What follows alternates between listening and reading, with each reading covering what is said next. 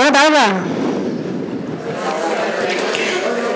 Eh, continuem amb aquest Visibles que està sortint tan bé.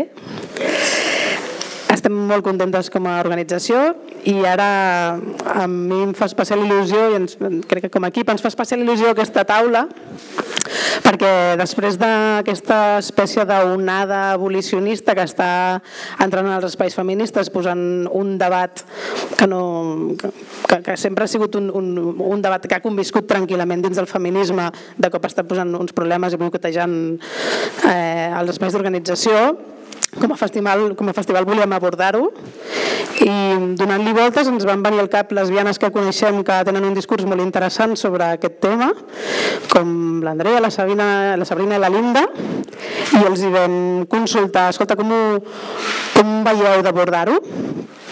i de seguida ens van proposar inclús el nom, ens van dir això és una dissidència sexual, les lesbianes i les, i les treballadores sexuals són dissidències sexuals, amb la qual tenim molt a dir i es van autoorganitzar aquesta taula i llavors mm, us presento una mica. L'Andrea Corrales és artista, activista i investigadora independent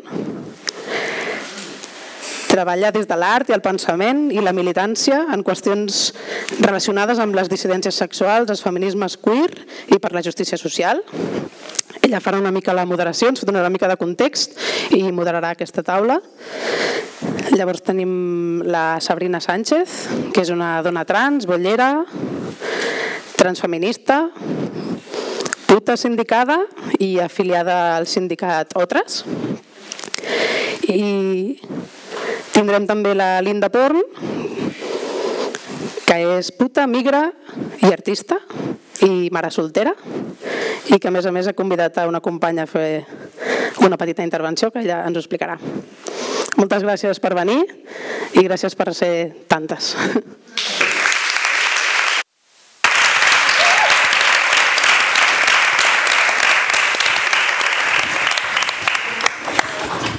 Bueno, ah, vale. Uy, que esto es súper incómodo.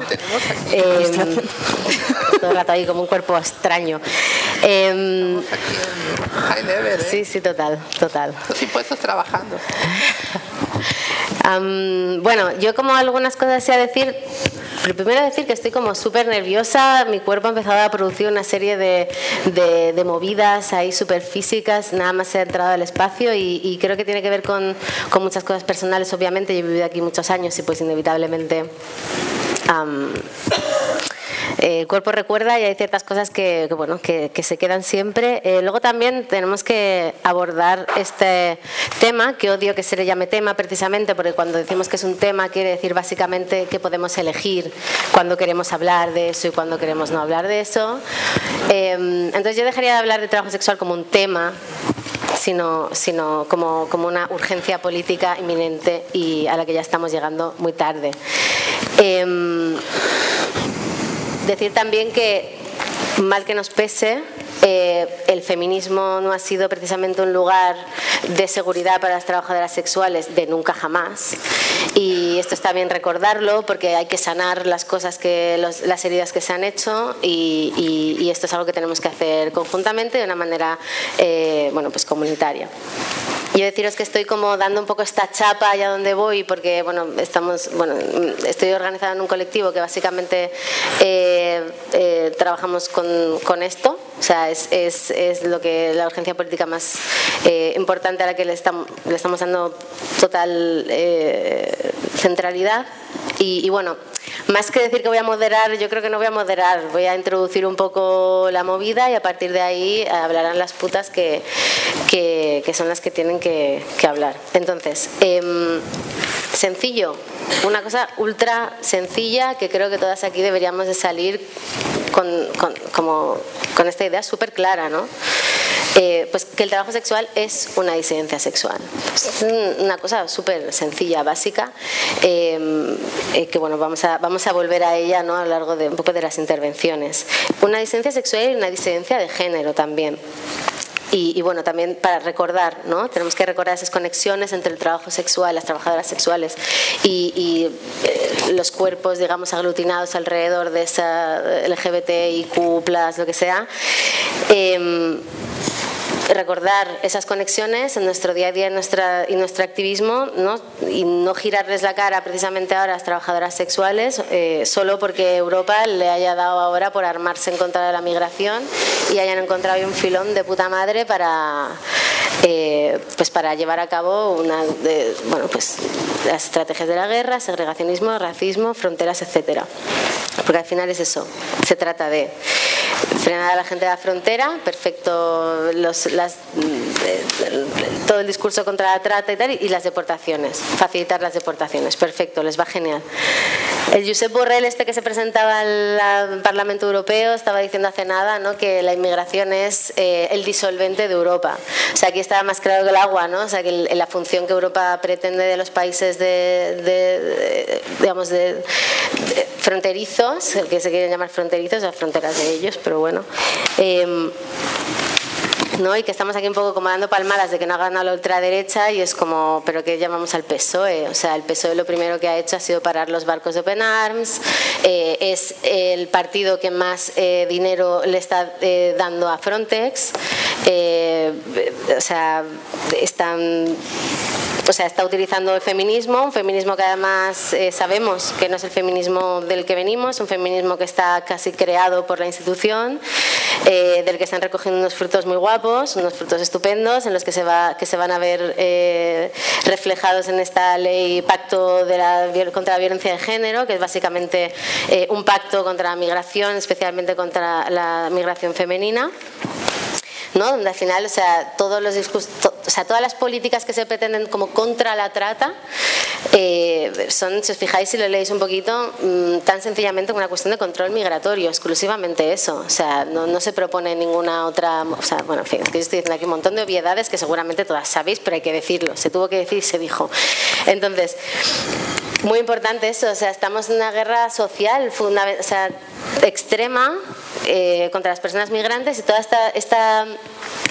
creciente, bueno, creciente, ¿no? Estas posturas de repente que se quieren llamar a sí mismas abolicionistas, que deberían de caerse de la cara de vergüenza, llamarse abolicionistas cuando lo que son son eh, criminalizadoras de, de, las mujeres que no tienen los mismos privilegios que ellas, eso es lo único que quieren, o sea, lo único que quieren abolir son estas personas, el resto del sistema les parece estupendo. Eh, el abolicionismo es un movimiento, como sabéis, que viene del antirracismo de Estados Unidos. Eh, llamarse abolicionistas lo que quieren es como traer toda esa fuerza que venía de Estados Unidos a importar un... O sea, en fin, que no se aclaran ni ellas, la verdad. Pero al final son dinámicas y discursos que son machistas, porque al final, ¿qué están haciendo? Están eh, o sea, eh, infantilizando a las mujeres. Bueno, son racistas, sobre todo, y sobre todo también son vacías, o sea, son, son, están completamente en disonancia con la realidad social. O sea, no, no, no van a ningún sitio, son completamente abstractas, no tienen en cuenta la realidad corporal de las personas. Entonces, bueno, recordar eso, ¿no? Como que esas, las luchas y las resistencias LGBT de las que venimos, ¿no? O sea, son, no son solo luchas que tienen un lugar, digamos, en el territorio de lo identitario, o sea, tienen, tienen un contexto histórico y, por supuesto, abrazan pues, una realidad material de los cuerpos que, que, lo, que, que están en esa resistencia, ¿no? Y en esta afirmación voy a acompañarme de Moni Vitti, que siempre ha sido, como yo es que soy muy soy revisionista, soy revisionista del pensamiento heterosexual, lo voy revisando cada 10 años aprox, y, eh, ¿no? y ella decía que, que que al final, o sea, perder de vista esa dimensión material histórica eh, nos hace olvidar, ella dice, el origen material de nuestra opresión, efectivamente. O sea, al final acabamos hablando de qué. Em, y yo añadiría un poco Em, la cuestión ¿no? de esas resistencias físicas y corporales que nos han hecho también pues, eh, pues vivir en unos barrios y no en otros, ¿no? relacionarnos con una peña y no con otra, currar con una peña y no con otra, o sea, eh, acceder a una serie de alimentos y no a otros, o sea, esas resistencias físicas nos han posicionado en unos lugares que tienen un, que no es un lugar abstracto ideológico, es un lugar de verdad, es el barrio que habitas, es la gente con la que te juntas, es la comida que te comes, eh, es con quien eso, em, haber estado más cerca de unas que de otras, ¿no? Entonces, estas resistencias LGTB, estas resistencias lesbianas, estas resistencias, las de abajo, ¿no? O sea, no las de los que están ahora haciendo política desde su posición de, clase alta, etcétera. Eh, siempre hemos estado cerca de la realidad de las trabajadoras sexuales. O sea, es que hasta a dónde vamos a llegar. O sea, olvidar eso es tener mucha, o sea, mucha desmemoria y mucha caradura. Eh, Hablamos desde tiempos de la República, donde la gente, o sea, quién acababa en la cárcel, quién acababa en los, en los campos de concentración, quién acababa también en el franquismo, por supuesto. Em, o sea, bueno, es que quiero hacer un poco rápido y al final es lo peor que puedo hacer. Pero al final es que es eso, o sea, putas, maricones, comunistas y ladrones, ¿vale? O sea, eso es lo que hemos sido siempre, hemos estado en un lugar eh, em, de, cercanía, pero no, insisto, no de cercanía ideológica, sino de cercanía física. O sea, nuestros cuerpos han estado cerca, nos hemos conocido, hemos entrado en la vida de las otras. Entonces, por lo tanto, también hemos compartido una historia de resistencia política que, bueno, que ahora debería de, recordarnos, ¿no? Recordarnos cómo hemos sido igualmente precarizadas por la sociedad y por sus instituciones, perseguidas por la policía, agredidas por el buen ciudadano, asfixiadas por las instituciones de caridad. Eh, hemos tenido que buscar formas comunitarias de solidaridad para sobrevivir. Eh, ¿no? hemos, hemos visto nuestros derechos humanos que, bueno, podemos estar más o menos en contra, pero me entendéis, sea, totalmente vulnerados. Nos han querido psiquiatrizar. Al final, todo eso, eh, incluso muchas leyes han estado, nos han unido, por así decirlo, ¿no? O sea, hemos estado debajo de las mismas leyes súper opresoras también es importante mm, recordarse el trabajo sexual ha sido eh, eh, un aliado fundamental de las mujeres y de las mujeres cis que siempre decimos, ¿no? Como mujeres y mujeres trans. Oye, pues perdón, pero creo que las mujeres trans han pensado bastante más ser mujeres que, en fin. La cuestión eh, ha sido una aliada fundamental de las mujeres, de las mujeres trans, de las mujeres mm, cis, de las que no se lo han pensado, de los de trabajo sexual y de cuidados, ¿no? Y sobre todo también de los cuerpos que han disentido con las normas del, heteropatriarcado colonial. Sea, las mujeres que emigran, las mujeres, las madres solteras, las mujeres que... etcétera, ¿no? Entonces, al final, es que no sé qué más decir, es que tal cual... Voy a leer un trocito del, de, de ¿no? que para algo me traigo yo mi Biblia esta. Dice, ¿qué es la mujer? Pánico, zafarrancho general de la defensa activa. Francamente es un problema que no tienen las lesbianas por un cambio de perspectiva y sería impropio decir que las lesbianas viven, se asocian, hacen el amor con mujeres, porque la mujer no tiene sentido más que en los sistemas heterosexuales de pensamiento y en los sistemas económicos heterosexuales. Las lesbianas no son mujeres. ¿no? Esto es algo que decía Moni todos lo hemos, ¿no? sabemos, en el año 78. Voy a beber agua.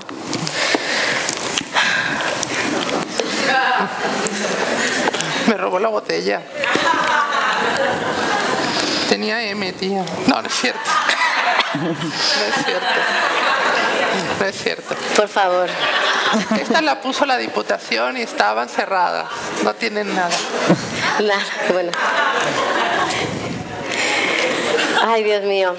Bueno, al final esos sistemas heterosexuales de pensamiento y esos sistemas económicos heterosexuales que hacía referencia a Wittig, ¿no? A la hora de hablar, no decía las lesbianas no somos mujeres. Me pregunto si las trabajadoras sexuales lo son. Vamos a verlo. O sea, esos sistemas heterosexuales de pensamiento, ¿qué puede, qué, qué conlleva? Vamos a analizarlo un poquito, ¿no?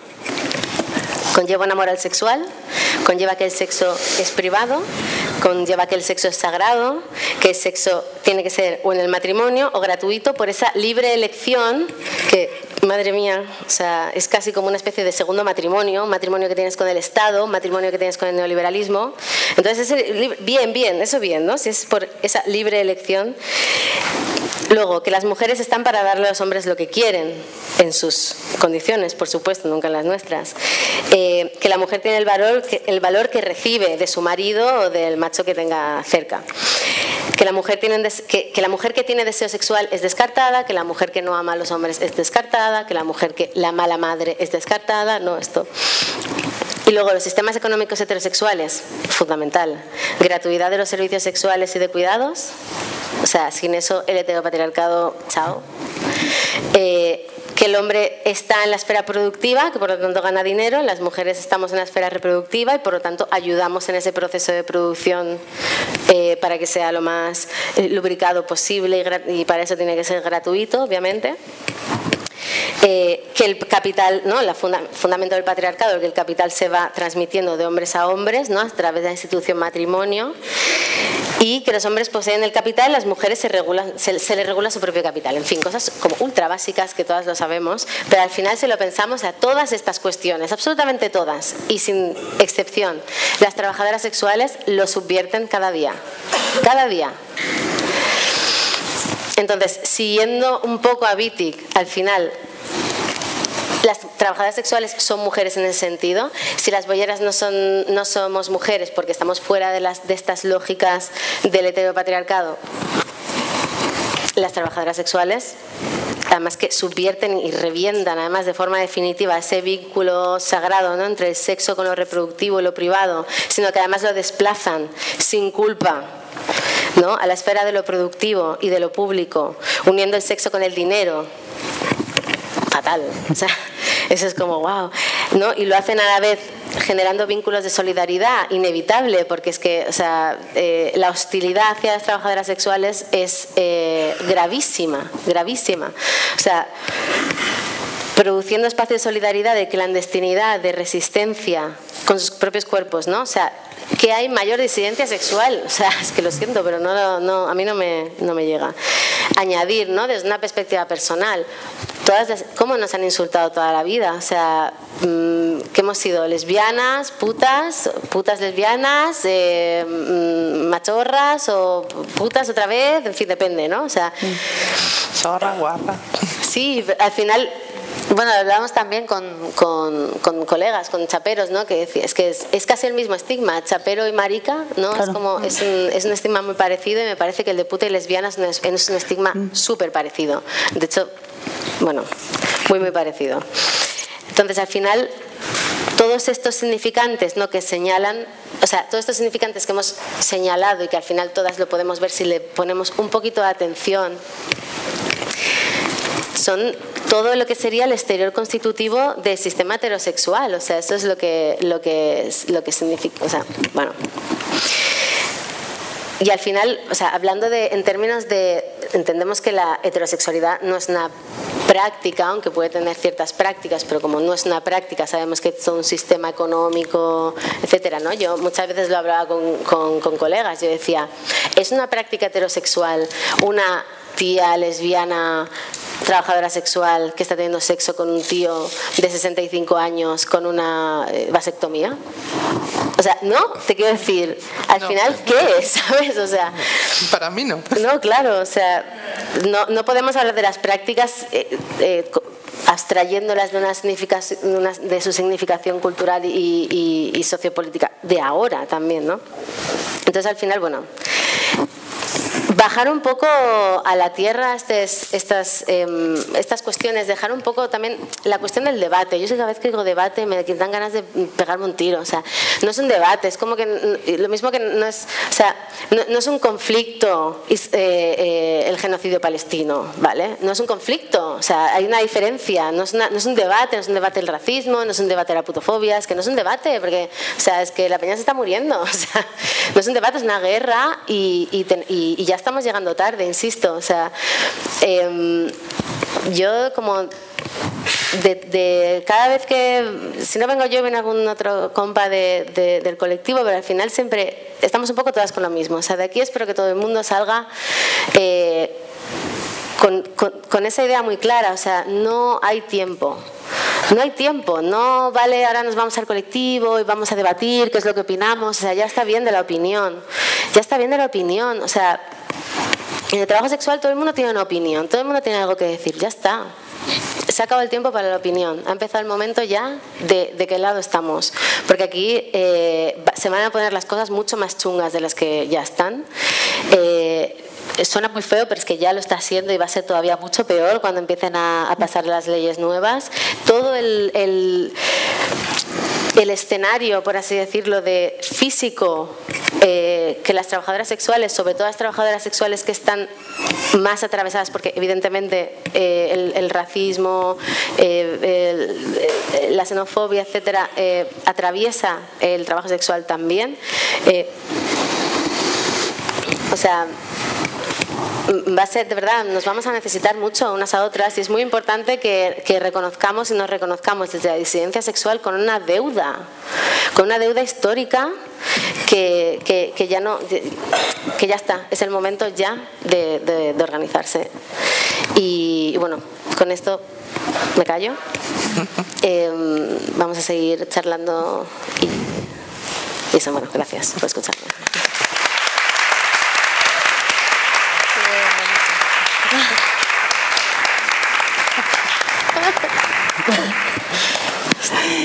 Eh, bueno, eh, hoy ha venido una persona muy, muy especial. Eh, las personas que me conocen saben perfectamente que, bueno, que, soy trabajadora sexual y tal, pero que ahora mi lucha está muy concentrada en todo lo que son los encerramientos de niños en centros, lo que son las acogidas de los niños, las adopciones y todo este esta separación y este maltrato para los niños y las madres pobres en general. Eh, Natalia Cabezas es una artista chilena que trabaja con todos estos temas. Fue una gran suerte conocerla y que pudiéramos hacer alianzas desde América Latina y aquí en España. Y nos parece muy urgente que el feminismo meta en su agenda lo que es el, robo de los niños y la criminalización de las madres y la criminalización de la maternidad. Y bueno, Natalia Cabezas ahora va a darnos una.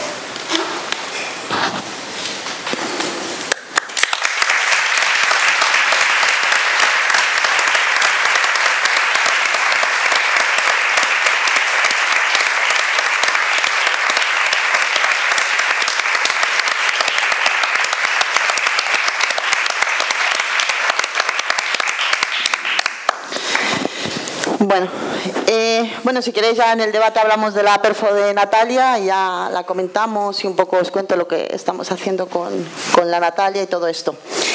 Eh, bueno, eh, de lo que yo voy a hablar, pues bueno, es también un poco de lo que es el trabajo sexual en el contexto más que nada migratorio.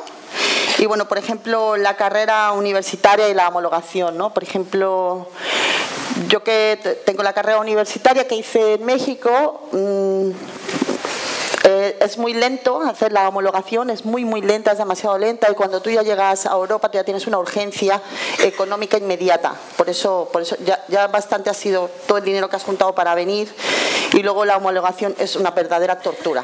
Vamos, yo creo que es que lo hacen a fuerza, ¿no? O sea, lo hacen para que, para que tú nunca puedas amolar tus estudios. O sea, yo he escuchado en, el consorcio de educación decirme que, claro, que las carreras latinoamericanas no valen una mierda.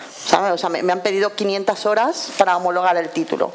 Y como yo, pues un montón de, un montón de también de compañeras migras. Y entonces, claro, eh, siempre cuando llegamos a empezar a trabajar en la industria del sexo, dices, bueno, mientras hago la homologación, estoy trabajando en la industria del sexo, ¿no? Aunque ese momento nunca llegue, pero bueno, empiezo con esto como para como deciros que cuando venimos a trabajar en la industria siempre es como algo muy eh, ocasional, ¿no? Es como para es como, para conseguir otro objetivo, ¿no? Bueno, en mi, en mi caso no, ¿no? En mi caso yo voy a trabajar de puta hasta que el cuerpo aguante, pero... como es la concha, ¿no? Pero pero por lo regular, o sea, el trabajo sexual para las trabajadoras, para las migras es una opción de sobrevivencia y de empezar a, con, nuestro proyecto migratorio, ¿no? Empezar a mandar dinero a nuestros países, eh, nuestros niños, nuestras familias, nuestras madres, nuestros padres, nuestros suegros, nuestros sobrinos, ¿no? Porque aquí, aquí entra todo el mundo. Eh, y bueno, eso es un poco, ¿no? Un poco para que veáis como el trabajo sexual, o sea, como decía Andrea, ¿no? Es como ya, ya, está bien, ¿no? Como de que todo el mundo estemos opinando sobre lo que tenemos que hacer las mujeres pobres con, con nuestra sexualidad, ¿no? Eh, como todas, esto lo hemos repetido un montón las putas, ¿no? Como todas, las únicas personas que pueden hacer lo que quieren pues es la burguesía y la elite, pero los currantes pues mm, nadie ha escogido ni ser camarero, ni ser dependienta, ni ser limpiadora, pues tampoco como trabajadora sexual es la opción que mejor viene para ti. En mi caso, como madre soltera era la mejor opción porque podía yo estar con mi hija la mayoría del tiempo y cubrir todos los gastos al ser una mujer sola, podía cubrir todos los gastos de un alquiler y de la independencia que pudiera yo tener con, mi hija, ¿no? ¿Por qué la puta es un sujeto subversivo del patriarcado? A pesar, de que todo el mundo dice que, las putas estamos alienadas, que las putas cumplimos los deseos de los machos, eh, siempre, siempre la puta ha sido la escoria de la feminidad. Siempre. Es la escoria de la feminidad la puta. Nunca a ninguna mujer desde muy pequeña se le dice, lo último que puedes hacer es ser puta. Nadie sueña con ser puta. Nadie quiere ser puta. Porque es la escoria de la feminidad, es el máximo estigma que, que hay. Y por eso mismo, por eso mismo la puta es un sujeto revolucionario. Porque precisamente el estigma más duro, la puta lo lleva en la frente y con la frente muy alta. A pesar de todas las violencias que sufrimos por parte de las instituciones, de los machos y de las mismas mujeres también, ¿no? Bueno, eh, lo que siempre ha sido por amor es nuestro negocio. La pobreza, la pobreza de las mujeres, bien como decía la, Federici, ¿no? se, ve precisamente a que toda nuestra fuerza productiva se ha, se ha asignado como gratuita. ¿no? Que estos son los servicios domésticos, la crianza, la reproducción y el sexo. ¿Vale? Eh, gracias a que todo esto ha sido siempre gratis en la institución del matrimonio, así es como los machos han podido alcanzar su economía y es así como ellos tienen el 99% del dinero del mundo. ¿vale? Gracias a que han explotado toda nuestra fuerza productiva. ¿Qué hacemos las putas? Todo esto lo cobramos. ¿Vale? Y por eso las putas no es que seamos millonarias, pero sino que hemos podido por lo menos salir de la precariedad. ¿no? Eh, si un hombre quiere que le, lave los calzoncillos, pues le voy a cobrar 20 euros. Si un hombre quiere que lo escuche, le voy a cobrar 50. Si un hombre quiere que se la, coma, le voy a cobrar 100. Si un hombre quiere que tenga un hijo, también se lo voy a cobrar. ¿vale? O sea, todo lo que se nos ha dicho que es sagrado por medio de la iglesia y toda esta construcción patriarcal en la que todo lo tenemos que dar por amor, ese es nuestro negocio. Y por, y por eso desde siempre hemos subvertido todos los, todas las instituciones patriarcales. ¿vale? Eh, nosotros esto lo hacemos por horas y cuando terminamos se van. Y saben que no van a volver, ni te van a molestar, ni te van a llamar por teléfono, ni te van a insistir. Y ni siquiera se les va a ocurrir, por ejemplo, violentarte. Es que ya, ni eso. Hay una frase que dice una compañera, la Janet del Raval, que decía, es que las, lo, que dicen las abolicionistas, ¿no? La verdad es que no me gusta hablar de ellas, pero al final siempre, siempre las tengo en la boca. Ay, qué horror, qué asco, tenerlas en la boca. Eh, y decía, es, es, una frase muy dura y muy polémica que quizá, quizá pueda herir algunos, algunos, algunas, eh, algunos sentimientos, pero bueno, las putas siempre estamos hiriendo un montón de cosas y somos muy incómodas para toda la sociedad, se escandaliza a toda la gente cuando llega una puta a un sitio. Eh, decía, vosotros las putas termináis, eso es lo que tú quieres, terminar en una cuneta, por eso te metes de puta y tal, ¿no? Y decía la Janet, no, no, es que mi ya tiene su esposa para pegarle, a mí no me va a pegar. Y eso es así, o sea, el, el, verdadero lugar de peligro para las mujeres es el hogar, en el hogar heterosexual. Ahí es donde hay peligro, no en los burdeles. En los burdeles no hay peligro, porque nosotros tenemos controladas las situaciones, a pesar de toda la explotación que podamos tener en los clubes. Pero bueno, eso ya no es, eso ya no es una cuestión de nuestro trabajo, es una cuestión de la violencia que sufrimos sistemáticamente las putas, ¿no? Somos, creo, las únicas trabajadoras a las que se les quita un 50% de su trabajo, ¿vale? Somos las únicas que a pesar de tener ese 50%, tenemos que pagar sábanas, condones, comprar la ropa, pagar un alquiler. Somos las, más, las, más, ¿no? las más explotadas. Bueno, eh, las clientas y, las aliadas. Eh, las relaciones que podemos tener dentro de los burdeles, casi siempre hay muchas relaciones lésbicas que tenemos en los burdeles porque estamos mucho tiempo juntas. Eh, también nos protegemos en cierta forma de los machos, estando juntas todas, todas nos cuidamos, ¿no? Eh, también al estar, trabajamos mucho tiempo también juntas con los clientes, entonces siempre siempre hemos, no sé, siempre hemos tenido como relaciones lésbicas, ¿no? Incluso hay un montón de trabajadoras sexuales que son lesbianas, ni, ni siquiera, o sea, ¿sabes?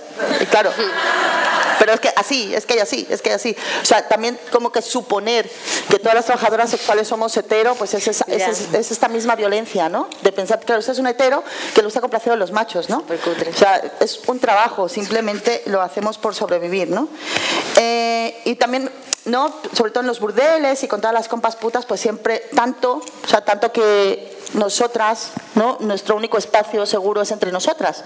Entre nosotras nos cuidamos a nuestros hijos, entre nosotras nos llevamos para atender a unos clientes, porque no tenemos otros espacios seguros, porque nadie entiende de qué va nuestro trabajo. Y cuando ya eres madre, pues imagínate, o sea, no sé, en el Twitter la otra vez me pusieron, porque yo estaba, no, pues mm, la maternidad subversiva de las trabajadoras sexuales fue una charla que di hace poco en Madrid y me decía un, chico, pero Ale, pues eh, no, no nos comemos a los niños, ¿no?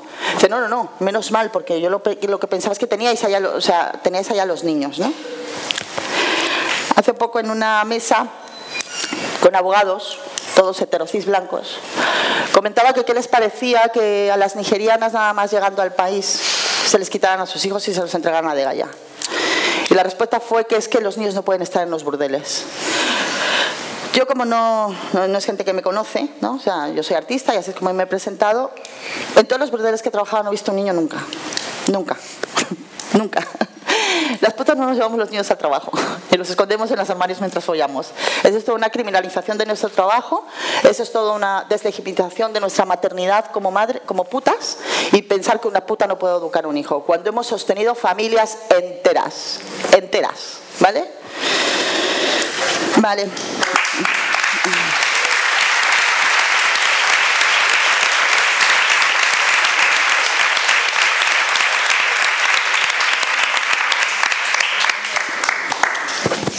Bueno, ahora voy a hablar de lo que es el capital erótico.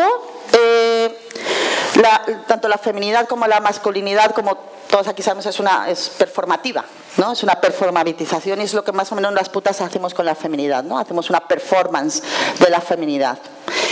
En esta performance están muchos tópicos como los tacones, como el maquillaje, como la cirugía, como el botox, como pintarse, como tener las uñas largas, ¿no?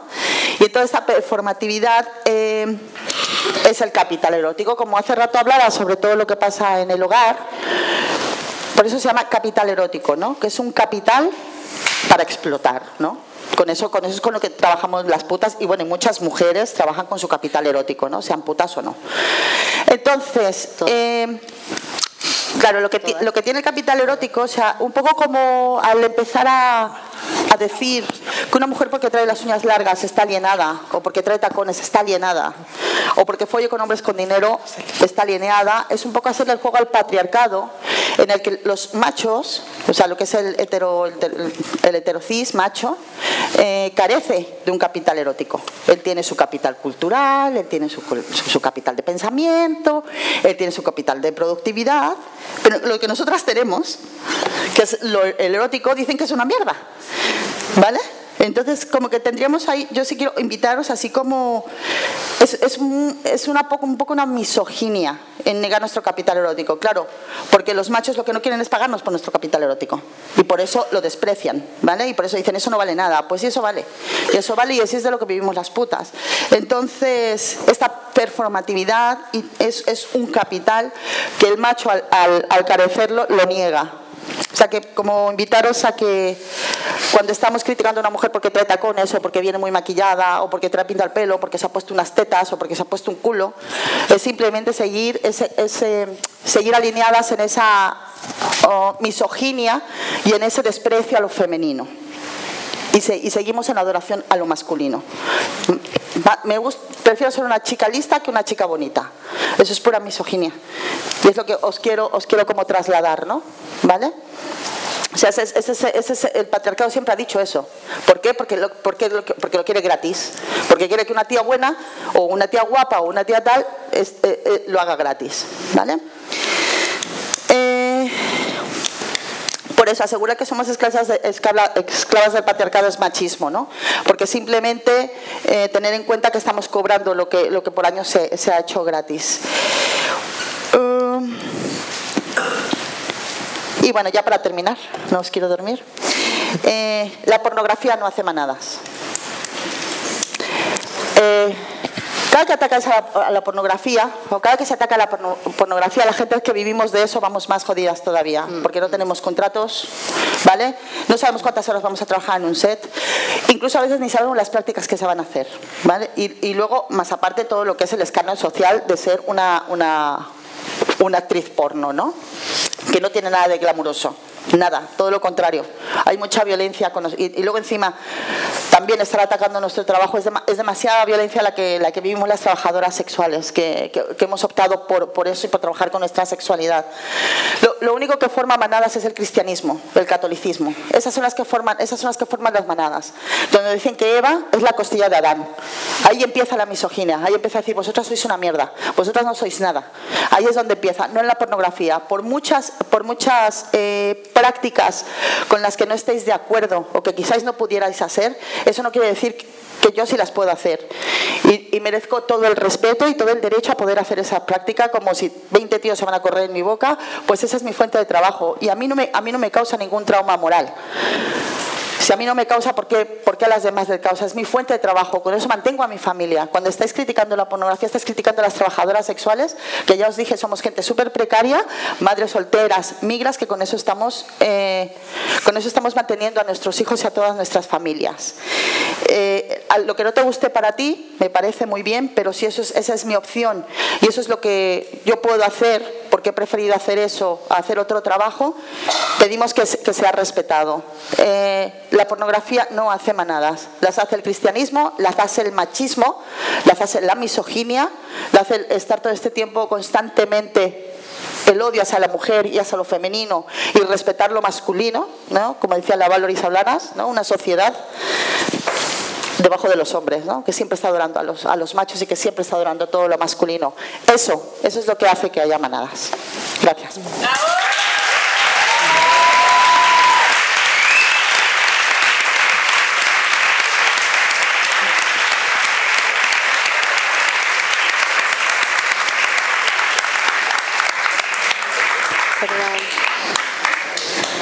¿Esta era, la ¿Esta era la botellita de la droga o era la otra? Ustedes dos. No, no es Yo tengo botellita.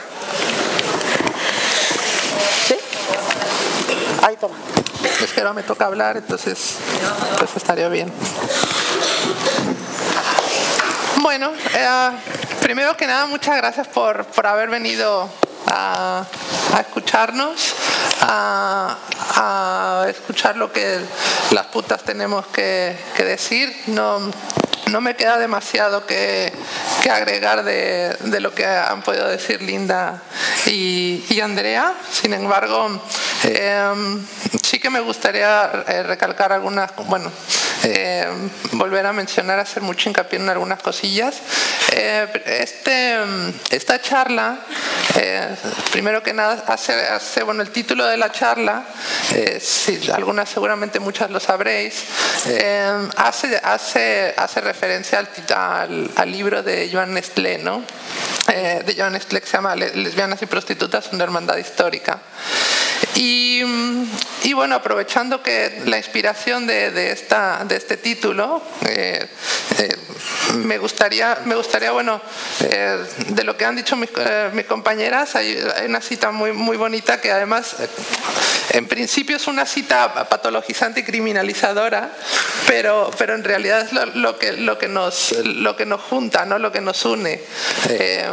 digamos, ese, ese odio que nos pueden tener, nos puede tener la sociedad bien pensante, eh, lo políticamente correcto, lo correcto, lo que tiene que ser la buena ciudadana, pues es lo que al final nos, nos, nos une a todas las que estamos aquí, eh, seguramente, porque si no, no estaríais aquí. Y, bueno, la cita dice así, eh, el predominio del lesbianismo en los burdeles de todo el mundo me ha convencido de la prostitución, de que la prostitución, como una desviación del comportamiento, atrae en gran medida a mujeres que tienen un fuerte componente homosexual latente. A través de la prostitución, estas mujeres con el tiempo superan su represión homosexual. Esta, cita, esta cita hermosa es de un señor, de un señor. Obvio. Será blanco, blanco seguro. Por, por, el nombre nada más Frank Caprio. En un artículo que se llama Female Homosexuality, a Psychodynamic Study of Lesbianism de 1954. 1954 es, eh, y bueno seguimos eh, siendo patologizadas muchas no las putas de que tienen un trauma de pequeñas porque claro las abusaron de pequeñas entonces claro tienen un trauma Claro, Desde mil, claro. eh, yo, es que de las mujeres nadie, ¿eh? abusa, Sí. ¿no? Es que de las mujeres nadie abusa, y eso, ¿no? no, y eso lo escuché, y eso lo he escuchado. Eso, eh, en lugar de poner Frank Caprio, puedo poner alguna feminista de esta, puedo poner a, a, a la, a la Dworkin o a la Maquino, no a estas, le puedo poner el nombre y te lo crees, y lo pones año 2019. Estamos ahí, estamos ahí. Em, eh, también aprovechando un poquito la coyuntura, me, me gusta que este Festival Visible se, nos unamos a estos 50 años de Stonewall, en que, Que son 500. que son, son 500, pero bueno, vamos a dividirlo, vamos a dividirlo en 50, si ya de por sí, espérate que vamos. Eh, aprovechando los 50 años de no, no me gustaría no me gustaría que nos olvidáramos jamás nunca nunca de los jamases y siempre lo yo cuando menos yo lo voy a repetir hasta que me muera. Si podemos estar aquí en un festival donde nos decimos lesbianas todas, bolleras todas, eh, que más o menos hemos podido salir a la calle más o menos todas, mm, en algunos lugares menos que otros, y que tenemos ya hasta políticas, donde tenemos políticas hasta nazis en Alemania que son lesbianas, o sea, pero bueno, ah, vamos para, mm, ya llegaremos ahí, ya llegaremos ahí, ya llegaremos ahí, o sea, eso ya fue una, una, una esa fue una batalla perdida, pero bueno, si las demás podemos, eh, podemos vivir, más o menos sobrevivir en paz, eh, no hay que olvidarlo, fue gracias a dos mujeres eh, trans, racializadas, migrantes, que ejercían el trabajo sexual, que eran Marsha Johnson y Silvia Rivera.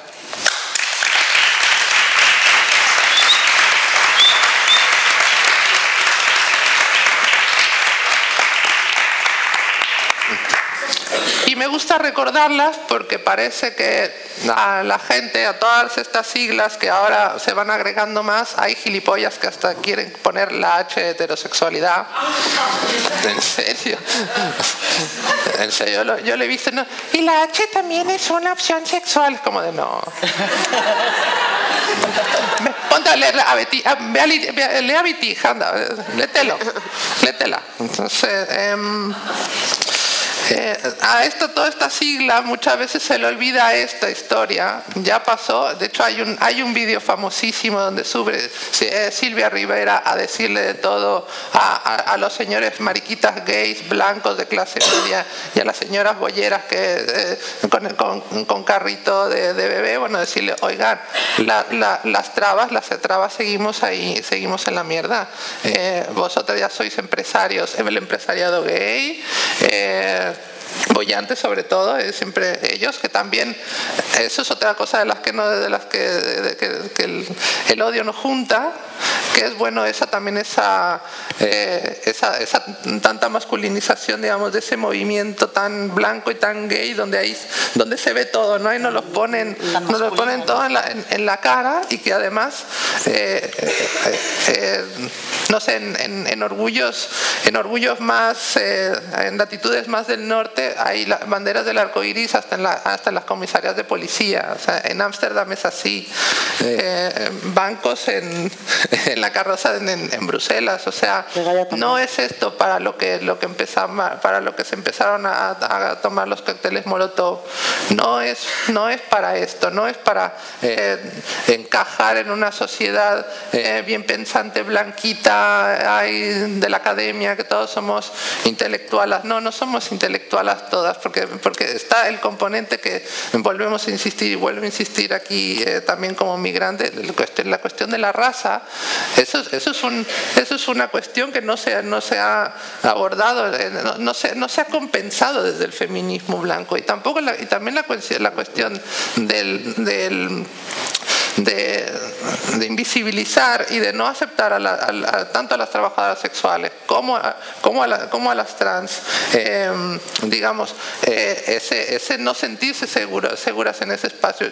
Yo, mm, cuando menos, o sea, yo veo pocas mujeres trans que se identifiquen como trans aquí en este espacio. Lo, lo digo sinceramente. Está, veo, a veo, a Carmela y, y, somos pocas en realidad. Eso yo no sé, o sea, no sé si es porque las compañeras no se sienten seguras en los espacios, porque eh, también se nos niega muchas veces como trans nuestra, esta identidad lésbica que podemos tener. Eh, se, se, se, anula también a, nuestras parejas cuando, cuando están con una, una mujer trans. Empiezan las, las otorgadoras de carnets y dicen, ah, bueno, pues entonces como, como tú ya, ya, ya entonces ya no eres tan, tan bollo. Entonces, bueno, volvemos, estamos volviendo a lo mismo otra vez, ¿no? Y lo volvemos y lo estamos volviendo a ver, y lo estamos volviendo a volver a, volver a ver en las redes, y lo volvimos a ver el 8 de marzo. Estamos otra vez con la misma cantaleta de que las trans no son mujeres, que no sé qué, eh, no, son, están, no están en nuestros espacios, están invadiendo nuestros espacios, son tíos con labios pintados, no, los, no lo han dicho, está escrito y se puede, y se puede buscar. Eh, hasta, ¿Hasta cuándo vamos a volver a, dejarles, a dejarles paso? Eh, hay, hay, muchas, mucha, gente en el, dentro del, feminismo también que también no tan bien pensante, que, que bueno, que no está tan de acuerdo con nuestro trabajo y tampoco veo muchas soluciones para el colectivo trans. Yo no veo ninguna, ninguna inclusión de nada en ningún colectivo de nada eh, y desde, desde, el feminismo institucional mm, pues mucho menos. Entonces, eh, eh, creo, que, creo que no tenemos que volver, que, caer en la trampa de, de, de, coger, de, coger estos discursos, de, pretender entrar en la sociedad. Yo quiero creer que, la, que, que quienes estáis aquí, y además porque a, muchas, a, muchas he visto, eh, sabéis, que, el camino no es encajar en lo que nos, en lo que, que nos quieren hacer que encajemos, ¿no? sino que intentamos cambiarlo, pero pero aún así, aún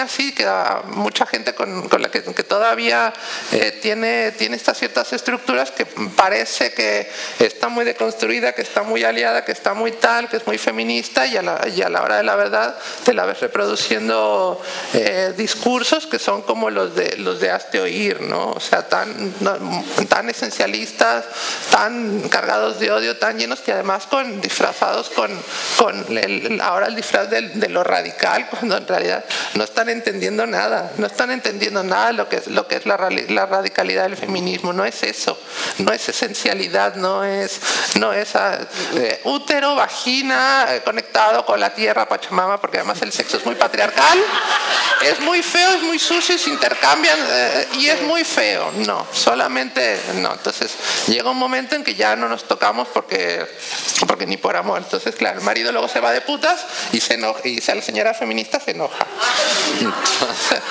y quiere criminalizar al marido. Eh, no hay que hacer alianza con, con, esa gente. No, hay, que, hay, que, hay que alejarse, hay que alejarse de, de, esa gente, de, de, la, de la gente de las buenas intenciones.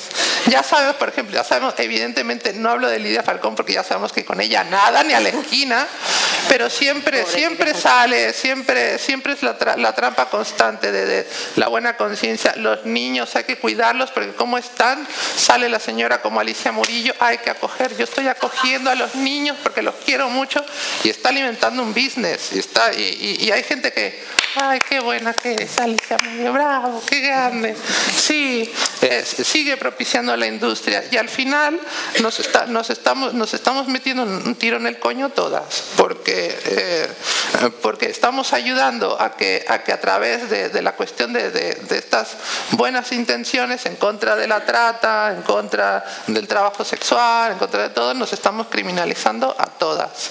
Y nos estamos criminalizando a todas, eh, por ejemplo, eh, con, la, con el pretexto de la trata, eh, a las, como muchas, muchas veces las trabajadoras sexuales, cuando vamos de tour, viajamos solas, alquilamos habitaciones de hotel, tal, y vamos solas y tenemos más o menos un cierto perfil. Si tienes ojos, dices, ah, esta es compañera, y además nosotras nos, no, no, te ha pasado a ti alguna vez? Que dices, la con el carnet dices, esta compa. Y después, y después vas poniendo los anuncios y, resulta que la ves, ¿sabes? Entonces, eh, claro, entonces es obvio que tenemos un cierto perfil. Entonces, eh, en la cadena de los hoteles Marriott, a los que muchas veces vamos a trabajar, por ejemplo, el Vela es de esa cadena. Yo no he ido a trabajar ahí nunca, yo no tengo clientes de tanto caché, tú sí, ¿no?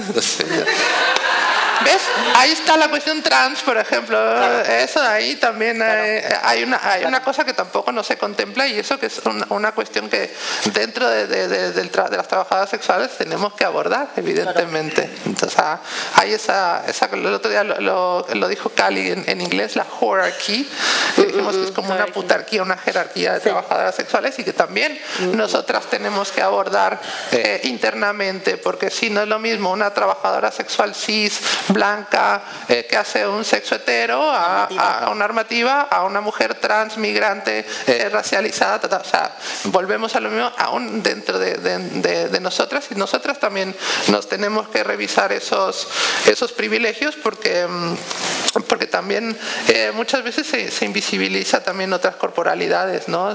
con, con muchas veces al tratar de combatir los, los discursos abolicionistas también muchas veces se se invisibilizan un montón de realidades en el trabajo sexual que incluyen un montón de corporalidades diferentes, disidentes, eh, también eh, neurodivergencias un montón, o sea, nadie habla de, las compañeras con neurodivergencias que no pueden estar en un curro de 9 a 5 de lunes a viernes, ¿sabes? Eh, y, bueno, resulta que todas somos, somos trata, ¿no? Entonces, y esto forma parte de un, de un, de un negocio que va al, control, al control de las mujeres, que es lo que, eh, lo que pasa en, en, los hoteles Marriott. Entonces está sobrevigilada cualquier mujer que viaja sola, eh, que digamos, si eres un poquito putilla y aunque no seas trabajadora sexual, pero eres un poco así libre de tu sexualidad y tal, eh, vas, a estar, vas a estar fichada. O sea, te van a estar sobrevigilando porque puedes ser víctima de trata. A una compañera a una compañera nuestra, la eh, blanca, cis, hetera, pasaporte español, todo, ¿sí? Eh, la deportaron de Estados Unidos porque eh, a lo que vamos, que esto es un poquito de terror, es que gracias a todas estas eh, buenas conciencias y a todas estas tratar de, de, de, de acabar con lo malo, eh, terminamos controlándonos a nosotras mismas. Eh, las, las, empresas de, Internet están cogiendo muchos datos, están, están cogiendo muchos perfiles, sobre todo empiezan primero con las trabajadoras sexuales, siguen después con todas las disidencias. Claro. no sé si saben que en Estados Unidos se aprobaron dos leyes eh, que se llaman CESTA y, se llaman, y otra se llama FOSTA. Esto básicamente, eh, una hace que sea un delito federal en Estados Unidos em, eh, el, el, que, el que pongas un anuncio de prostitución relacionado con prostitución, ¿no? que además que es un término súper amplio. Entonces, si yo pongo un anuncio de, de prostitución, estoy, puedo ser procesada por un delito federal en Estados Unidos. Y y la otra ley, la FOSTA, eh, hace responsables a las páginas web. Entonces, claro, las páginas web son empresas de mucha pasta, de mucho, de, mucho tráfico, de mucho dinero y están empezando a censurar. Eh, la censura del Instagram la sabemos todas, la, de Facebook, bueno, la sabemos absolutamente todas eh, y, todo, todo este control obedece también a, un control de la, tanto de la sexualidad, de, la sexualidad de la mujer, de la corporalidad de la mujer, de las corporalidades diferentes y también de la, del trabajo sexual. Siempre el chivo expiatorio somos, somos nosotras, pero eh, tan fácil es eh, eh, inventar un software que recabe datos tanto de edad, de perfil, de, de, raza, de nombre, de, para usarlas con el trabajo sexual. Y después es el siguiente, el siguiente grupo, grupo vulnerable, que es generalmente, bueno, dentro de las letras que siguen en la LGBT, bueno, las T's y las L's, bueno, y la B, todo lo, todo lo que no sea G, bueno, igual lo agarramos todo y es empezar a judicializar, eh, eh, a judicializarnos, a, bueno, criminalizarnos y a patologizarnos todo lo que no, no se pueda criminalizar. Entonces, eh, hay que, hay que mirar al pasado, hay que, hay que revisarse. A mí también me gusta ser revisionista de, de, todos estos textos. También me gusta revisar mucho a Vitig hay que fortalecer las alianzas, hay que, porque, porque estamos todas sobrevigiladas. A ver, sí, el, helicóptero de la policía igual no era para nosotras, pero nos hizo la foto, pero nos hizo la foto igual. O sea, la cámara la, la cámara la trae y la foto la, la foto la hizo igual. Bueno, eh, estamos todas criminalizadas, todas judicializadas y estamos a un pasito de o, de la o, de la de la deportación o de la, o de la cárcel. Entonces eh, hay que estar con que hay que saber con quién está quién está haciendo, quién hacemos las alianzas eh, y no caer en discursos de, de, de las buenas conciencias que nos eh, que al final termina, al final terminan siéndole funcionales al, al patriarcado y a, y a los intereses de, de, de, la gente que no le que, que en definitiva no le gusta la libertad de las demás. ¿no? Y con eso termino. Muchas gracias.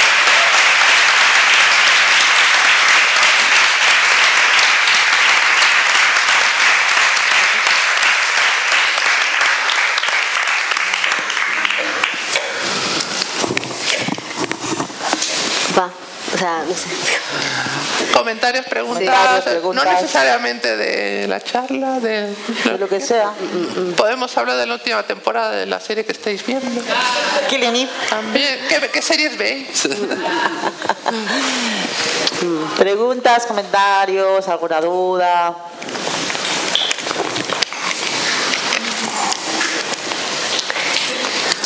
Bueno, antes que nada quisiera recordarles que eh, ya que no hay preguntas, voy a, voy a ocupar el espacio de tiempo y voy a hacer mi anuncio. Tenemos, tenemos merchandising de las putas allá arriba en el patio. Eh, eh, también tenemos, acá está la Milo, también me parece que está Cindillar también. Está también está la Raposa con los libros. Así que, bueno, y no sé si me olvido de alguien más, por, por favor. Lola. Lola. Lola con sus grabados. Lola con sus grabados y eh, nada, que, que apoyen a- al comercio autogestionado, autogestivo, al sindicato otras que, no ten- que aunque digan que somos el lobby proxeneta, no tenemos un puto duro, es mentira. Es que- muy si, no, si no, no tendríamos el puestito. O sea, La reparación con ver, dinero. está- si yo, Reparación si- con dinero, A ver, si yo tuviera los 10 millones de euros que esos que dicen por ahí, que andan por ahí de no sé quién, eh, yo, est- o sea, yo estaría en las Islas Seychelles tomándome un, un martini con, o sea, no estaría aquí. Ninguna de vosotras estaríais aquí tampoco. Os invitaríamos. O sí, o sí, os invitaríamos. Eh, yo- también otra Con 10 cosa. millones, ¡buah! También otra cosa, eh, la, la artista Natalia está también, vamos a hacer un evento quizá en la Nueva Usurpada para que vayáis antes de, antes de que la desalojen, porque queremos hacer una cafeta para recaudar un poco de dinero, para llevar unas pastillas a Latinoamérica, que ya sabéis que no, no se puede abortar allá legalmente y va a ser una forma que nosotras desde aquí podríamos apoyar, porque bueno, muchas, muchas, ya sabéis que hay mucha violencia, con, ¿no? hacen, hacen que las niñas tengan que parir y entonces, pues bueno, simplemente invitaros, que os acerquéis también un poco al, al trabajo de Natalia y las que queréis colaborar, que os vengáis a la nueva surpada y con una cervecita o con dos cervecitas. Pues será en est- en estos días, ya lo anunciaré. Pero que vayáis y nos apoyéis porque así va, si la Natalia se va a poder llevar bastantes pastillas para allá, ¿vale? Antes del 28, que es la fecha esta. Sí. O- Sí, pero un poco como como que está de la- ser aliadas, ¿no? Como que se habla mucho de lo que Claro. es ser aliada y todo eso, ¿no? Como que al final eh, ser aliada, no sé, a veces parece como que ser aliada es sencillamente que te parezca bien, de no, es. de tu opinión, ¿no? O sea, es tan importante la opinión, ¡buah! es increíble, cambia el mundo. Dar cuatro tweets. Eh, no, como, no, es que sí, me parece bien, ¿no? Es como, sí, me parece bien lo del trabajo sexual, qué bien. Pues nada, perfecto, estás solucionando todo fenomenal. Eh, o sea, no solamente que te parezca bien, tampoco es solamente no ejercer violencia, ¿no? Esto es algo que, que, es súper importante, ¿no? No porque, no porque mm, de repente, ah, no, sí, pero sí, a nosotros nos parece súper bien que vengan las putas a nuestra asamblea, nos parece estupendo, no, no, no decimos que no vengan. Perfectas aliadas, no, porque hay una dimensión reparativa que nos estamos constantemente olvidando, ¿no? O sea, no es solamente de repente se abre el micro y de repente todas estamos bienvenidas, no, no, no, es que hay que hacer un trabajo eh, real de afectos, de sanar todas esas cosas y, y- y revisitar un poco esa idea de aliadas que nos encanta mm, decir, ¿no? Como lo tenemos como por super bandera, eh, de una manera mucho más comprometida. Y a veces también con el tema de la pasta, ¿no? Porque al final es que lo de la pasta Claro. o sea, es un cacho tabú en los, en los movimientos sociales, como la, la pasta, uh, capitalismo. A ver si me entiendes, por favor. O sea, el dinero eh, no es lo mismo que el dinero en manos de Peña Euroblanca, no es lo mismo que en manos de Peña Racializada Inmigrante. O sea, ahí tenemos que re- volver a poner este. Que no quiero decir debate, de, por de Dios. peña, de peña que no Eh, es o puta, sea, pero que tiene dinero que va para las Claro, claro, es que al fin. O sea, y que. que bueno, por cuatro condones ya... hay que, o sea, hay que reparar y a veces también, oye, reparar con pasta, poca broma. Claro. ¿No? Lo de devolver el oro no era así. eh, no, no es, no es una. No es solo una perspectiva, digamos, eh, más eh, poética, ¿vale? O sea, no, no, no. Eh, sí, un poco lo que, lo que yo lo quería decir A yo ver, porque... Ay, perdón. No. Termina y después... un poco no lo que no lo quería decir yo gracias termino rápido.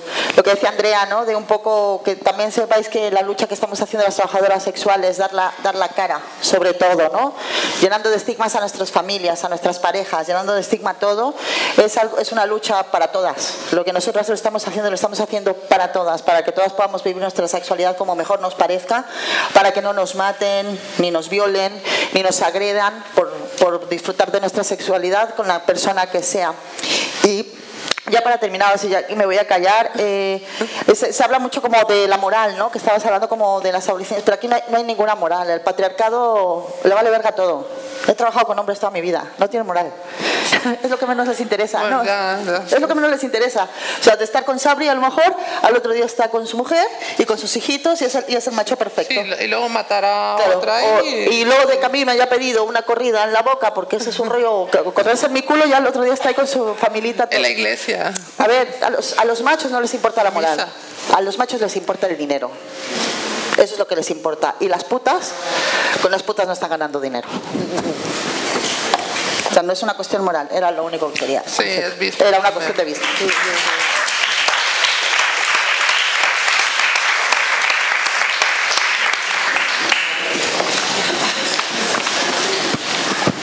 Bueno, hola, eh, bueno, muchas gracias por estar aquí eh, con nosotras y además, como tú decías, que, que no sé, no sé no, yo no estoy en la mente de las, de las abolicionistas, ni qué sé yo, pero yo creo que lo de la prostitución, la trata, qué sé yo, es como una especie de cartel, porque nunca se acercaron a nadie que, que trabajara en eso, no saben ni cómo son, ni dónde están, ni, ni qué hacen, ni, nada, ¿no? Es como el cartel, como, si, como, como, lo que puede ser, está mal lo que pasa en Palestina y no, no o, o, Israel, y no saben, no, no saben de primera mano qué es lo que lo que está pasando con, con las mujeres, los hombres, la, este, cis, trans. Y a mí me llama la atención que, este, primero, que eh, quería saber cómo iba el tema del sindicato Otras y la demanda de estos grupos, que no sé cómo se llaman, de estas asociaciones feministas que demandan al sindicato Otras y no hayan demandado al sindicato de los clubes, en España 2000, no sé cómo se llama, o sea, que, que me llama mucho la atención todo eso. Y también me llama la atención que ahora que siempre, siempre se ha hablado de que las mujeres blancas, desde su lugar de privilegio, feministas, hablaban sobre, el, este, sobre la prostitución y apareció la figura de Amelia Tinganus, que está por todos lados. Y que claro, que de pronto que me llama también mucho la atención, no sé si, porque yo una vez vi un fragmento eh, que la entrevistó Jordi Évole y lo que ella hablaba sobre donde trabajaba, a mí me sonaba a explotación laboral. O sea, lo que ella lo decía que había ido porque quería, sabía lo que iba y la explotaban y se fue y nadie la retuvo porque había muchas esperando. Eso es explotación laboral, como en la fábrica, como, en, como en las fresas, pero ¿por qué se mezcla que con todo trata? Entonces, bueno, yo por desarrollar un poco más porque, bueno, porque son cosas que me llaman la atención y me parece que ahí están metiendo fichas que no son.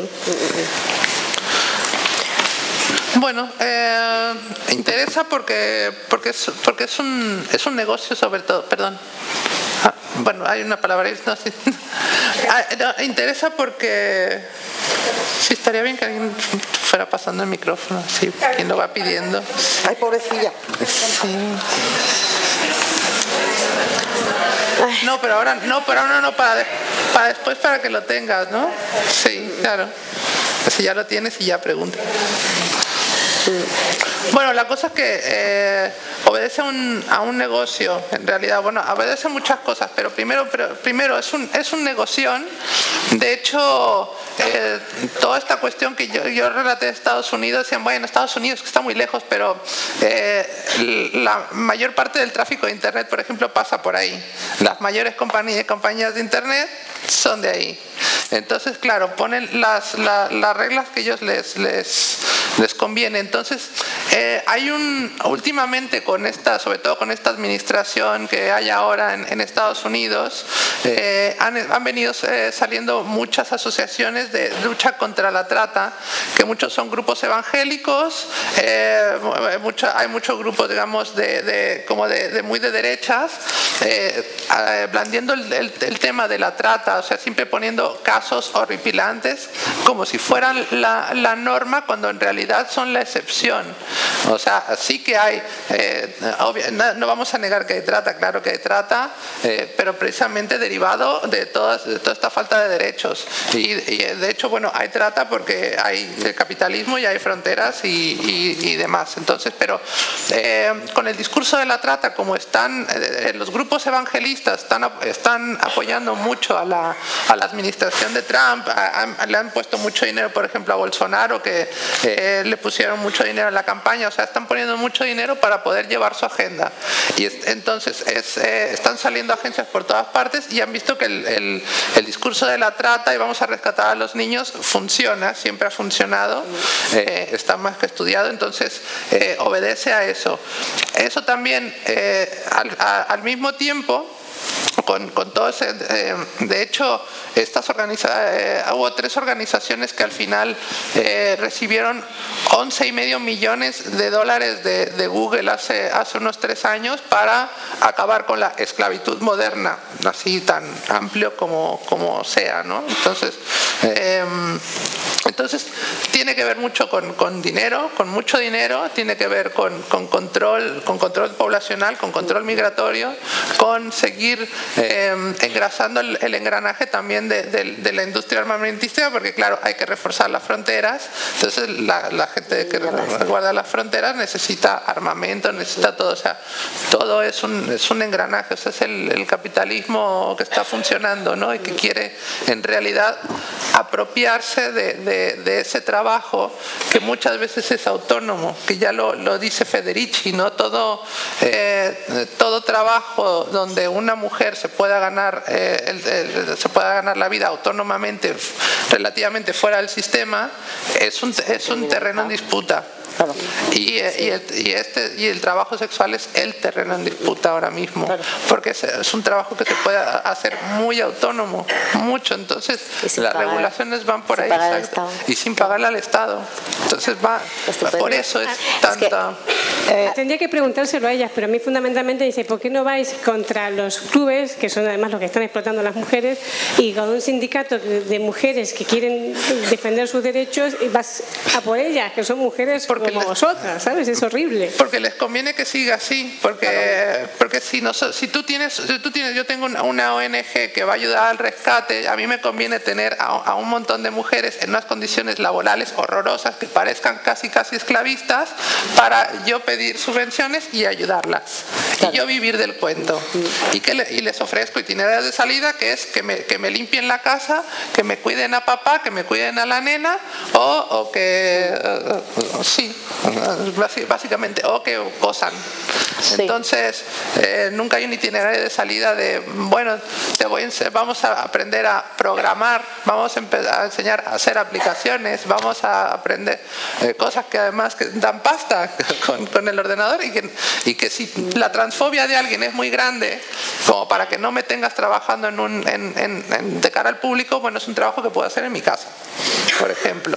Y a nadie se le ha ocurrido, a mí me parece que y no estamos descubriendo el hilo negro, es como lo más, lo más obvio, es lo más lógico y, y esos itinerarios de salida no se plantean jamás. Siempre nos tratan como si, como si, como si fuéramos las taradas que no, no saben más que, más que limpiar.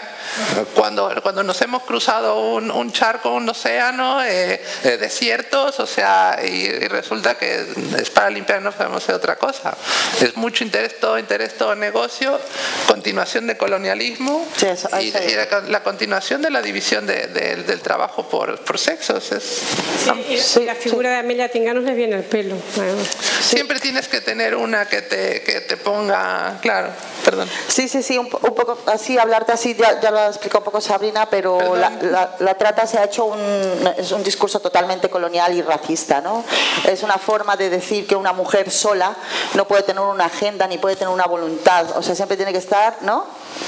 Siempre tiene que estar el señor para que te para que te de, para que te autentifique. También eso es muy de Europa estoy hablando ahora mismo de Europa. Eso también es muy de europeo muy judeocristiano no pensar que los hombres nos tienen que seguir validando para que estemos protegidas no entonces las mujeres que venimos aquí desde el otro lado del mundo a trabajar en la prostitución efectivamente no es negocio. Lo que sí es negocio es que vengamos a trabajar en casas por unos sueldos de mierda explotadas porque eso es lo que sostiene el bienestar europeo. Entonces por eso nos atacan tanto a las putas y dicen que es trata y la trata claro nos criminaliza nos encierra nos quitan a nuestros hijos, es todo un discurso misógino, colonial y racista.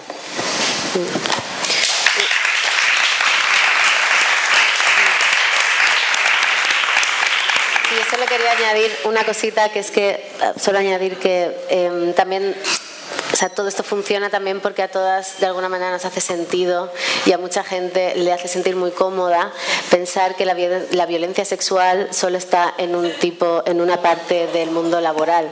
Quiere decir, a la gente le gusta mucho pensar que solamente van a pasar violaciones en un burdel y que no va a haber eh, abuso sexual única y exclusivamente cuando, eh, no, o sea, en esas determinadas, no nos paramos a pensar para nada que en, existe eh, violencia sexual dentro del trabajo trabajo doméstico, eh, dentro del trabajo de la hostelería, dentro de un montón de trabajos, y al final, obviamente. Y ¿no? Como que eso también a la gente le, le gusta mucho pensar claro. que la violencia sexual está solo ahí, porque la aleja y naturaliza un montón de violencias que estamos viviendo los cuerpos feminizados constantemente en el mundo del puto trabajo. Bueno,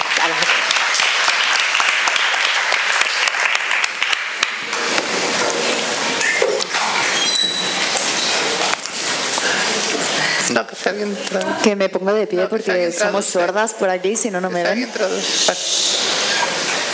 Em, intentaré hacer la pregunta correctamente porque no, a lo mejor es un, es un tema muy nuevo para mí, no quiero, no sé, a lo mejor es un- una pregunta un poco tonta.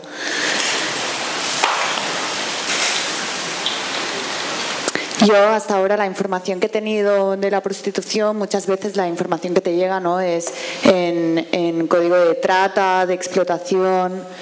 Entonces sí que entiendo que hay, hay esto, esto es una realidad que existe, hay trata en la prostitución y hay explotación, pero también imagino que hay mm, mm, putas que ejercen de putas porque es una elección, ¿no? Y así lo deciden. Entonces, hasta ahora yo lo que me he encontrado es una falta de referentes de, trabajadoras sexuales que digan esto, que ha sido mm, el trabajo mm, sexual ha sido su opción em, como una opción libre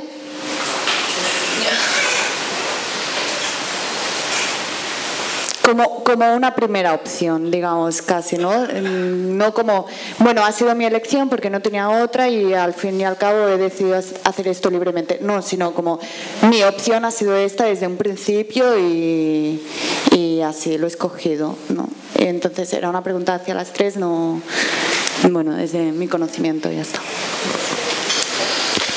Bueno, hay, hay compañeras, evidentemente, pero eh, no es lo que te vas a encontrar eh, más, más eh, abundante. No, nunca es una primera opción, pero bueno, ser cajera de Mercadona tampoco, me imagino que nunca es una primera opción para no mucha gente, no se me lo quiero imaginar. Para mí no. Yo pre- prefiero primero puta que cajera de Mercadona, cuando menos en, en- en mi caso. En, algún, en, un- en otro momento no fue así. Cuando también, en mi, eh, también en mi caso, yo cuando eh, vivía en México era como de, bueno, yo voy a ir a la universidad, voy a estudiar, voy a sacar buenas notas, eh, porque yo no quiero ser la típica trans que termina, que es puta, porque yo soy diferente.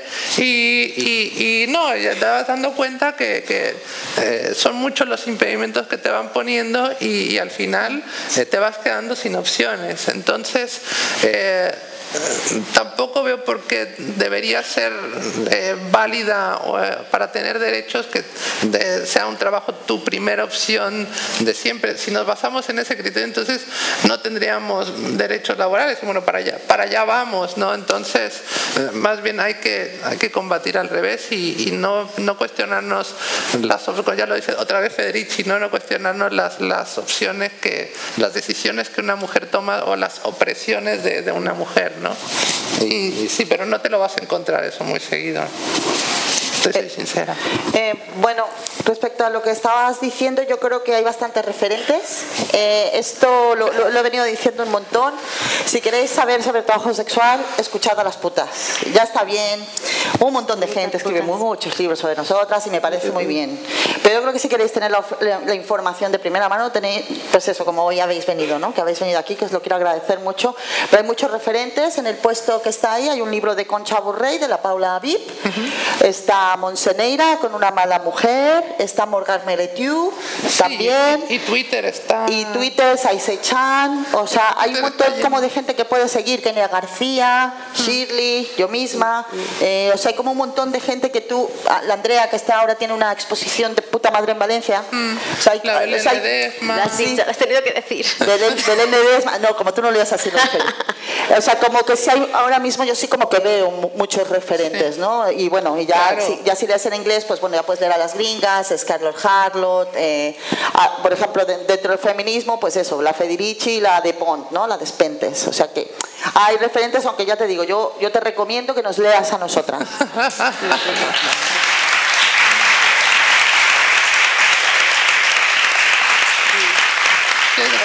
Sí, solo una, una- un puntito con eso, como que creo que mm, em, eso, o sea, que está muy bien pedir referentes, pero tenemos que ser conscientes que esos referentes no son gratis, en el sentido que las trabajadoras sexuales que salen del armario se están encontrando constantemente con una violencia em, brutal.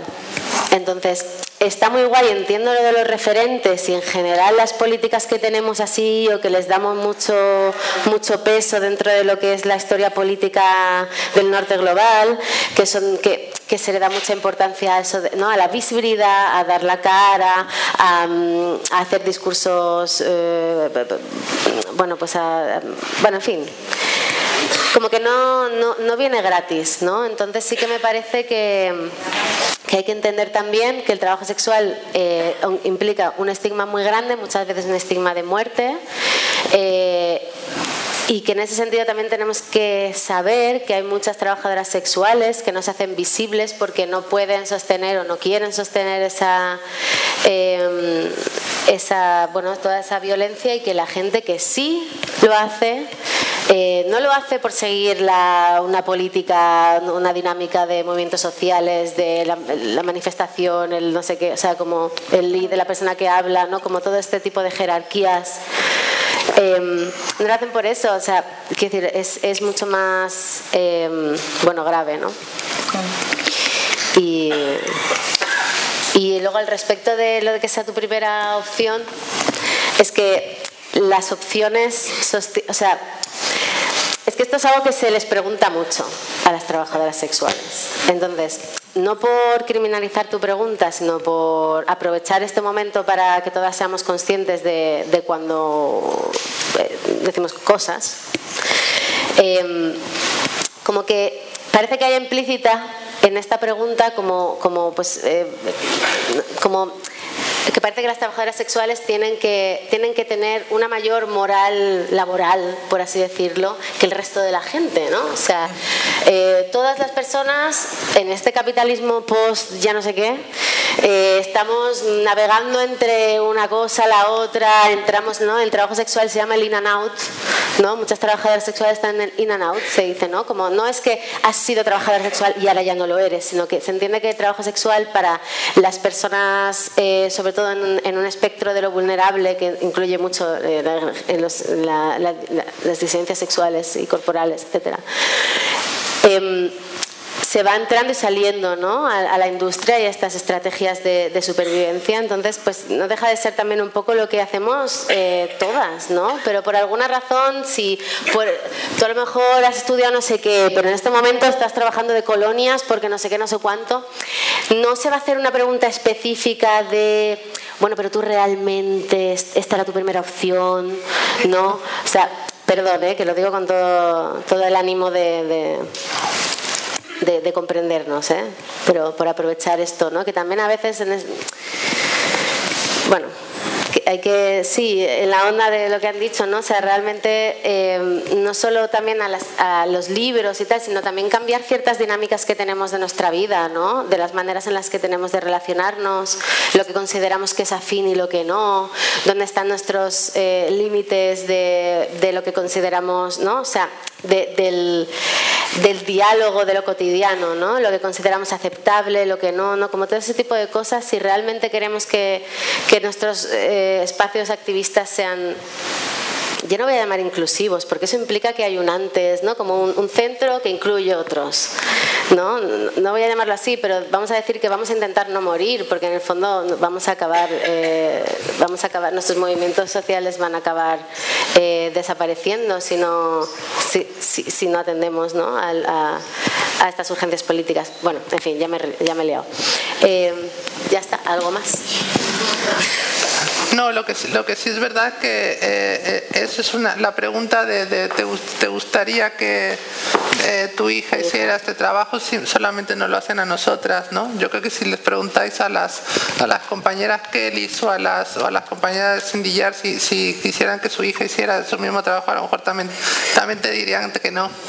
También por eso se que también por eso se están dejando la espalda a, a un euro la habitación para que su hija pueda, pueda tener una, una educación, un futuro y que no esté en ese trabajo que seguramente no se lo recomendaría a su propia hija tampoco.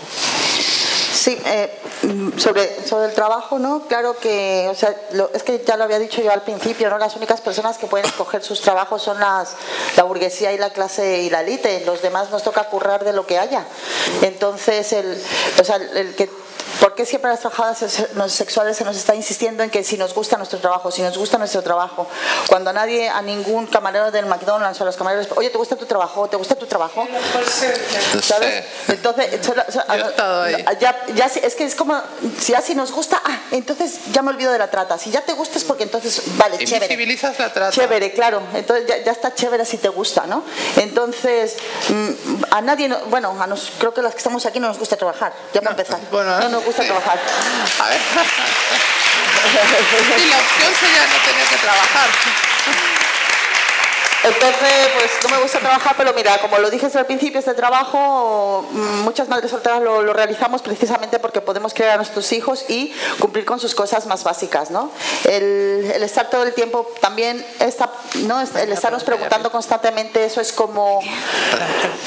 Es una pregunta muy moral, ¿no? O sea, es como, ¿realmente te gusta comer pollas por dinero? ¿No? Entonces, ¿cómo puedes hacerlo si de verdad eres lesbiana? Exacto.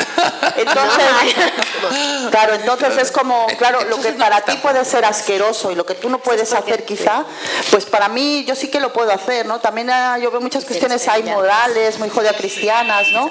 De cómo el sexo se criminaliza y las personas que comerciamos con el sexo parece como muy difícil para los demás, ¿no? Entonces, en este sexo sagrado en casa y tal, eh, por eso nos preguntan eso, es como, no, yo solamente se lo puedo, le puedo comer la polla a mi novio, ¿no? Solamente le puedo comer el coño a mi novia, yo no podría, vale, pues si tú no lo puedes hacer, pues está pues guay, pero yo sí puedo, ¿sabes? Que me pague y se lo como yo. Claro, entonces, ¿no? Es un poco como dejarnos, dejarnos esa moralina de que el sexo, ¿no? De que el sexo es sagrado y, en pareja y en casita. Mm. Y no lo desplacemos tampoco al rollo de, bueno, vale, pues no es sagrado porque somos súper feministas y tal, pero entonces tiene que ser solo porque quieres y solo en la orgía, ¿no? O sea, como que hay un punto de, bueno, eh, si es por dinero también está estupendo, ¿sabes? O sea, que, y vuelve a entrar este debate con el tema del dinero, ¿no? Como que parece que... A ver, una pregunta ahí arriba. No, era más un comentario. Sí, pero venga. Eh, quería agradeceros por venir aquí y, y que al final, que sois mis referentes del feminismo, ¿no? Como con el comentario que decía la otra compañera, como no hay más que buscar, que siempre estáis ahí vosotras y creo que os agradezco mucho y creo que todas en esta sala estamos en deuda con vosotras, que ya va siendo hora de que nos hagamos visibles no solo en las parcelas, que ya es como lo que decías de la Silvia Rivera, hay gente que ha puesto el cuerpo, que va a ir poniendo el cuerpo 50 y 500 años y el feminismo blanco, burgués, etcétera, etcétera, etcétera, nunca se hace visible en esos espacios. Así que está ya bien de esperar a que vengáis vosotras a iluminarnos y que empiece a salir ese movimiento y se ponga a ser visible en las calles, que es donde...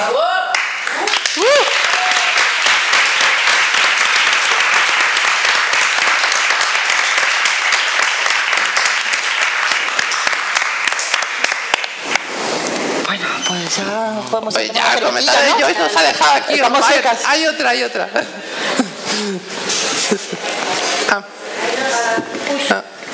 ¿La palabra? ¿Sí? Vale. Se se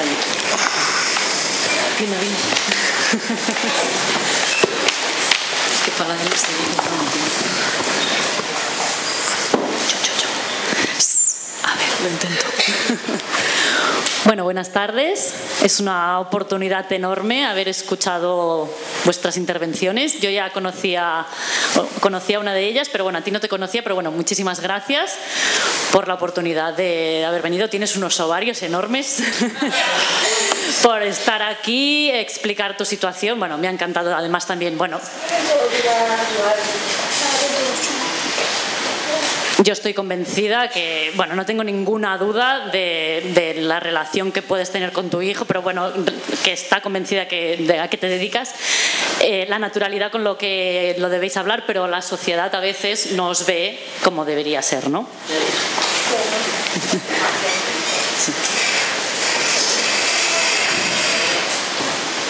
Yo me gustaría hacer una pregunta en relación a, pues al trabajo sexual porque el trabajo sexual hoy en día no tiene unas condiciones laborales iguales al resto de trabajos, debido a la mentalidad que, existe, ¿no?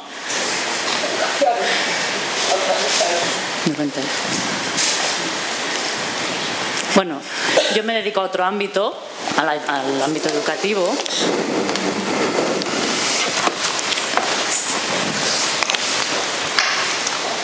Vosotras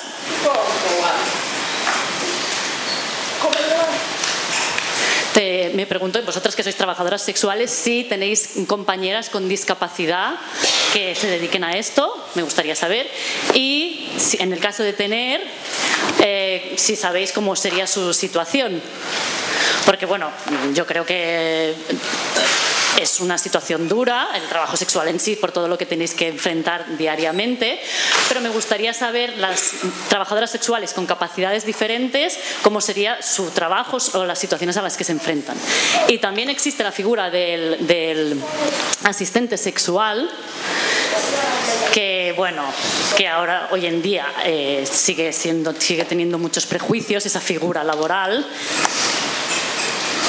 hay un documental que habla sobre esto, muy bueno, que es eh, de un hombre que se llama Antonio Centeno, que habla de la figura del asistente sexual para personas con discapacidad o capacidades diferentes. Y a mí me gustaría también saber si conocéis esta figura y vuestra opinión, si la consideráis dentro del trabajo sexual o aparte.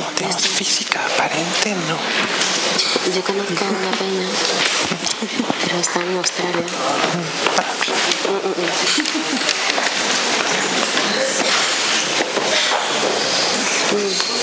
¿Yo? Tú has salido de la peli que mencionó ella, o sea que... Sí. Bueno, mi, mi, opinión sobre la película de Centeno creo que es vivir otras ficciones y la otra es Yes We Fuck. Eh, yo creo, a mí me parece un poco peligroso, me parece peligroso y me parece un poco traidor llamar asistente sexual a una persona que, que atiende a personas con con diferentes capacidades. Me parece porque se libra del estigma, porque el asistente sexual, a pesar de que es muy polémico y tal, pero se libra del estigma. No es trabajador sexual, es asistente sexual.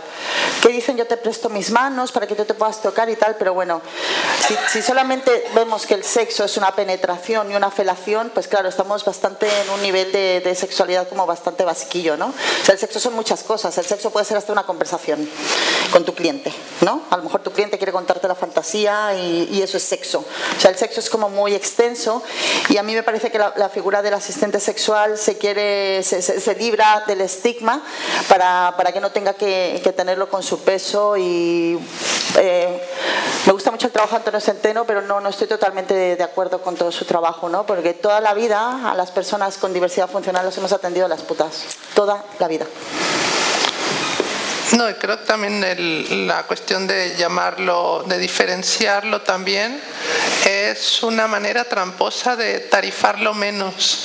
También. Porque, porque es como, como de, bueno, es como, es un bien, es una cosa social, es pobre, no, tiene que ser barato para que puedan acceder, no, o sea, es verdad, y, y ahí, bueno, tienen, tienen esa, es verdad esa esa frase abuelo, mira, la voy a, la voy a coger, la voy a, la, voy a agenciar y la voy a reterritorializar.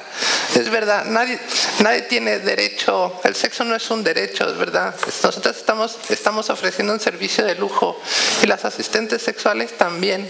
Entonces, como servicio de lujo se tiene que pagar, no es un servicio básico, nadie se muere por no, echar un polvo, sí, o sea, es, está guay, o sea, es muy feo no echar un polvo, pero, o sea, no es no es no comer.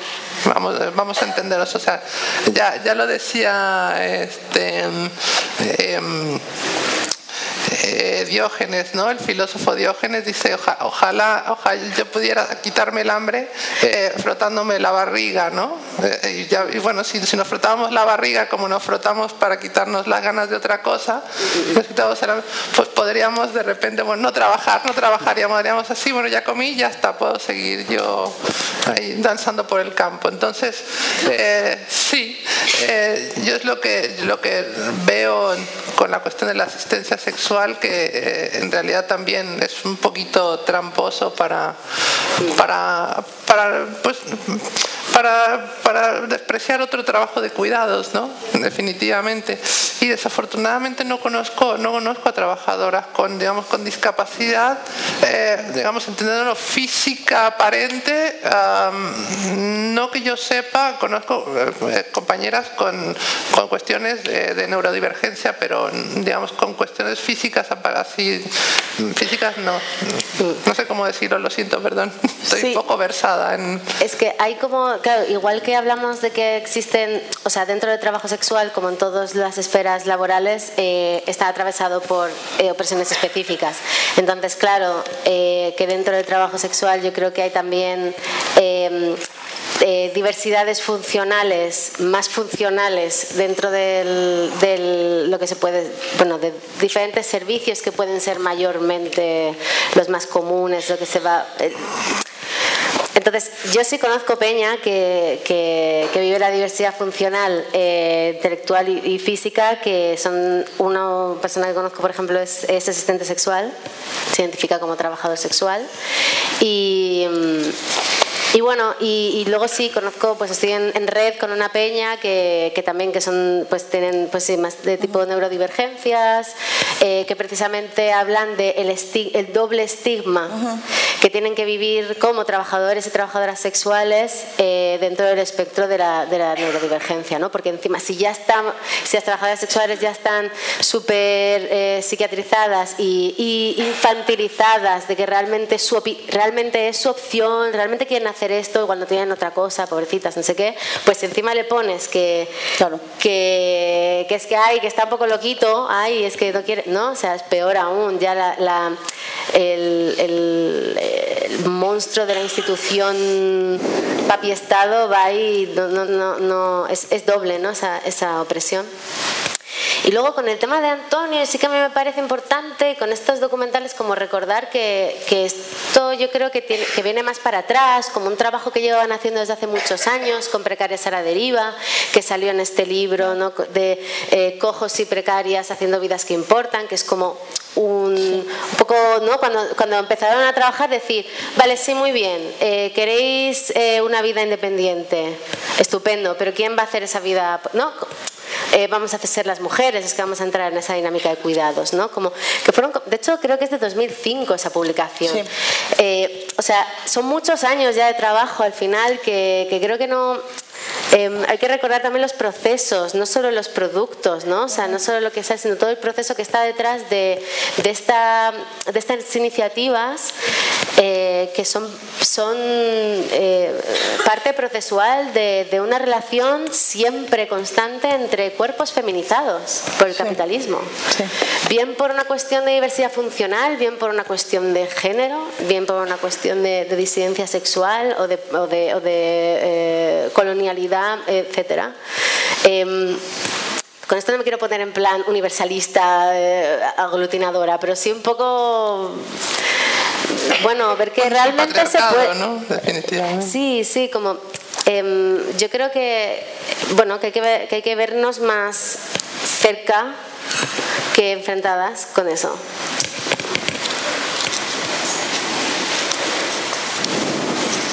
Porque los procesos han sido como conjuntos, ¿no? Bueno, creo, ¿eh?